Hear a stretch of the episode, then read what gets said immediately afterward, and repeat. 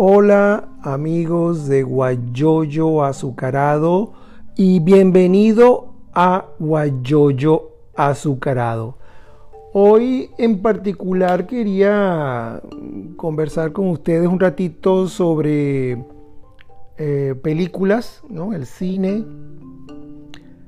Ah, he tenido la oportunidad de poder ver como unas 20.000 películas en mi vida Ah, por fuera del trabajo y por mi trabajo, ¿no? porque solía trabajar con promociones de películas en canales como HBO, Univision, Cine Canal, Movie City, The Film Zone, en esos canales. ¿no? Entonces he podido ver muchísimas películas. Entonces, uh, quería conversar un ratito sobre eso, porque a veces uh, la nueva generación no conoce de películas como, por ejemplo, Citizen Kane, El Ciudadano Kane, y porque you la tienen como una de las mejores películas, ¿no? Y todo eso. Y lo que pasa es que, claro, en tiempos pasados, así como la invención del teléfono, el invento del teléfono, todo tiene una primera vez y alguien se atreve a hacer algo.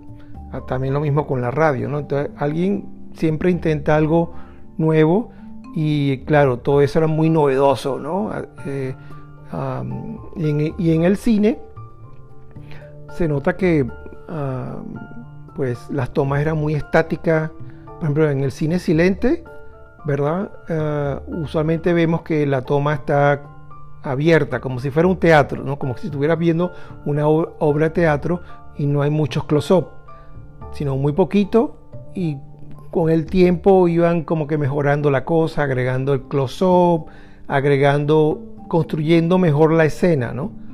Ah, partiéndola en varias partes y en diferentes momentos. Es decir, mientras alguien estaba haciendo una cosa en un sitio, podían cortar a, otra escena donde venía una persona hacia la casa del otro personaje y así, ¿no? Iban cortando las escenas y poco a poco eso va avanzando, ¿no?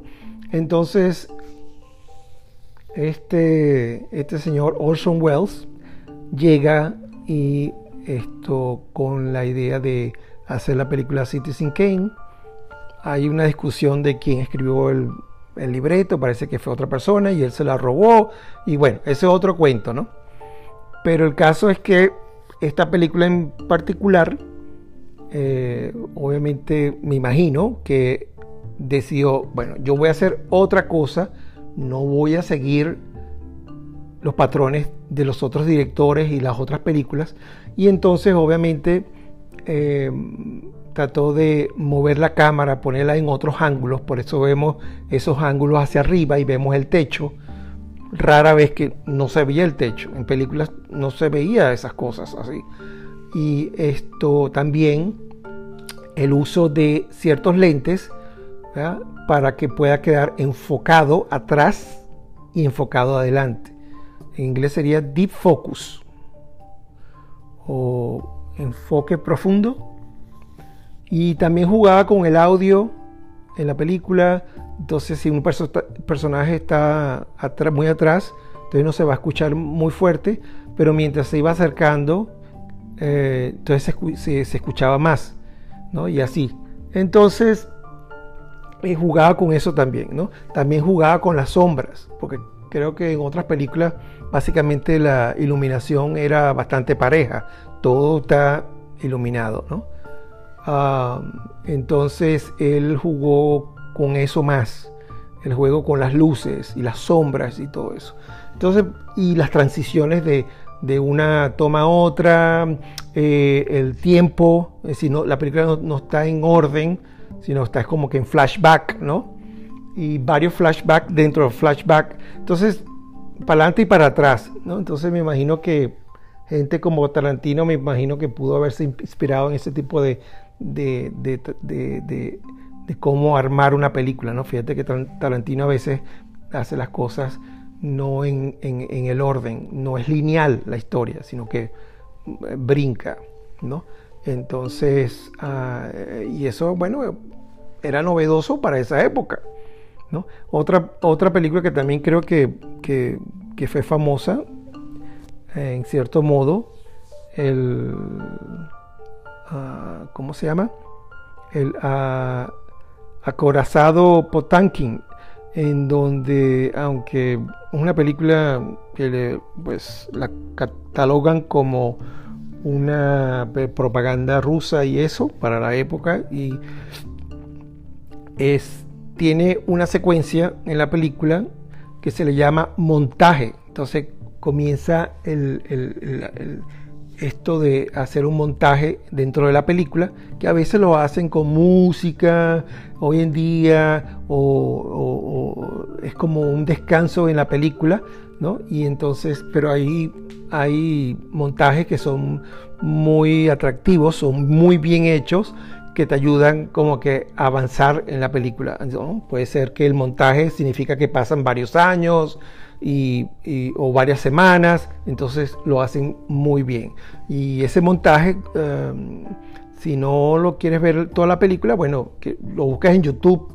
Inclusive en YouTube puedes ver, puede ser que hayan partes de tanto eh, Citizen Kane, Ciudadano Kane o el acorazado Potenkin eh, cuando eh, la gente está corriendo en la escalera y está el niño, el bebé en el coche y también va bajando y entonces es una secuencia muy increíble. Que creo que creo no.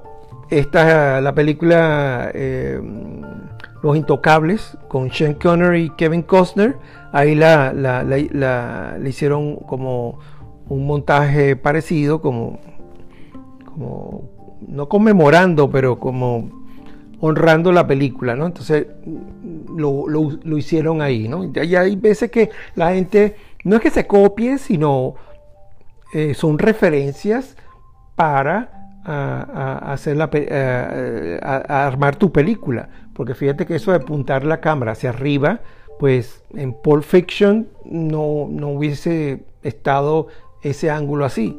Es decir, eso viene ya de otras películas, me explico. Entonces, es, algo muy interesante donde uno puede ver de dónde es que vienen las cosas. A veces no todo está, no, casi todo es nuevo. siempre hay una referencia, obviamente, ¿no? muy pocas cosas originales y es cuestión de, bueno, atreverte, ¿no? Atreverte a hacer cosas a ver qué pasa. Y entonces hay veces que eh, resulta, ¿no? Como la gente trata de comenzar un nuevo canal, a ver si la pega, y bueno, es cuestión de, tienes que comenzar, tienes que intentarlo. Tienes que comenzar, intentarlo, hacer lo que tú crees que, es, buena idea, es buen contenido y lo comienzas a hacer, ¿no? Entonces, ah, y así hacen muchos directores o gente que, que es creadora de contenido, por ejemplo, en YouTube.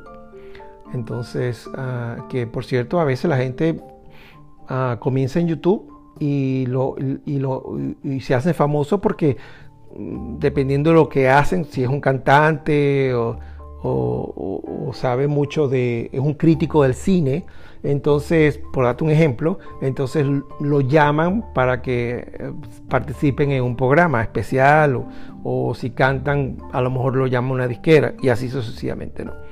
Pero bueno, hoy en día, que antes de terminar acá, eh, quería comentarte que, bueno, estoy viendo, por ejemplo, en HBO Max, una serie con el chico este de Harry Potter, Daniel Radcliffe, eh, se llama Miracle Workers, me imagino que será empleados milagrosos.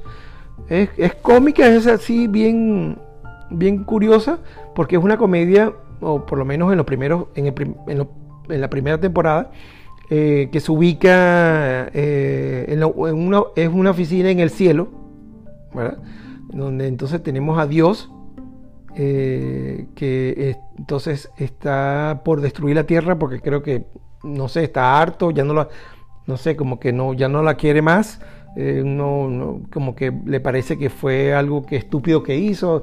Entonces, bueno, es bien curioso esa parte, ¿no? Entonces hay dos empleados, entre ellos eh, eh, Radcliffe, que entonces con, con, otra compañera de trabajo deciden convencer a Dios de que pueden salvar la tierra si hacen una apuesta, ¿verdad? En que si ellos hacen que dos personas se enamoren, entonces que no, no se destruya la, tierra. Entonces él accede a esa, él accede a eso, ¿no? Entonces, pero pasan cosas muy cómicas, ¿no? Porque los diálogos y cómo está escrito, con cosas que pasan ahorita, entonces una mezcla de, you know, bueno, te puedes imaginar, pues, con, una oficina en el cielo.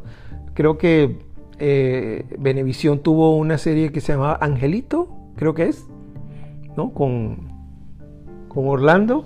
Y entonces, bueno, entonces como algo así, ¿no?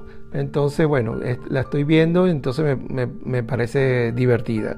Ah, ya la segunda temporada ya es otra cosa, ya como que están en la edad medieval o Dark Ages, la, edad oscura.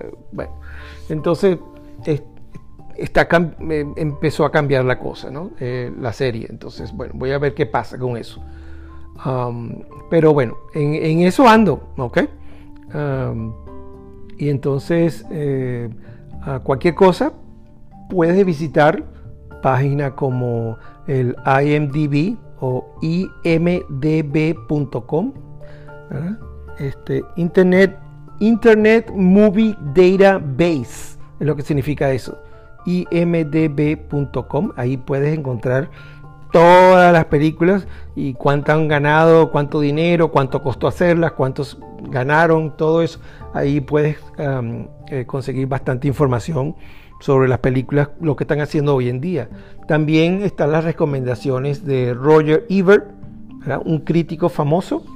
Lo puedes buscar en Google, Robert, Roger, perdón, Roger Ebert eh, que también ahora obviamente tienen nuevos críticos y ahí puedes ver más o menos algunas recomendaciones. Yo por lo general veo películas que tengan tres estrellas o más y a veces los artículos son bastante buenos, ¿no?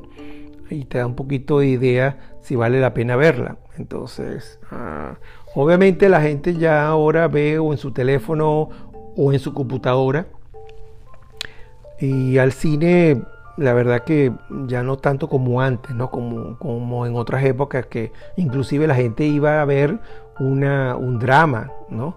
Me acuerdo yo de ver, por ejemplo, gente como uno, ¿ok? Kramer versus Kramer y cosas así, um, que ya casi no se hace. Y si se hacen es para la internet, ¿no? Para Netflix o Amazon y cosas así. Ya no para para el cine. El cine usualmente la gente va a ir a ver Batman, eh, Star Trek, Star Wars y cosas así muy llamativas, muy de gran producción, eh, los Avengers o el multiverse de algunos de los héroes, superhéroes y así, ¿no? Entonces, ah, pero, pero muy bien. Esto, ah, así estamos por acá, muy, muy de cine, ¿no? Entonces, será hasta la próxima. Cuídate mucho. Un abrazo para todos. Bye.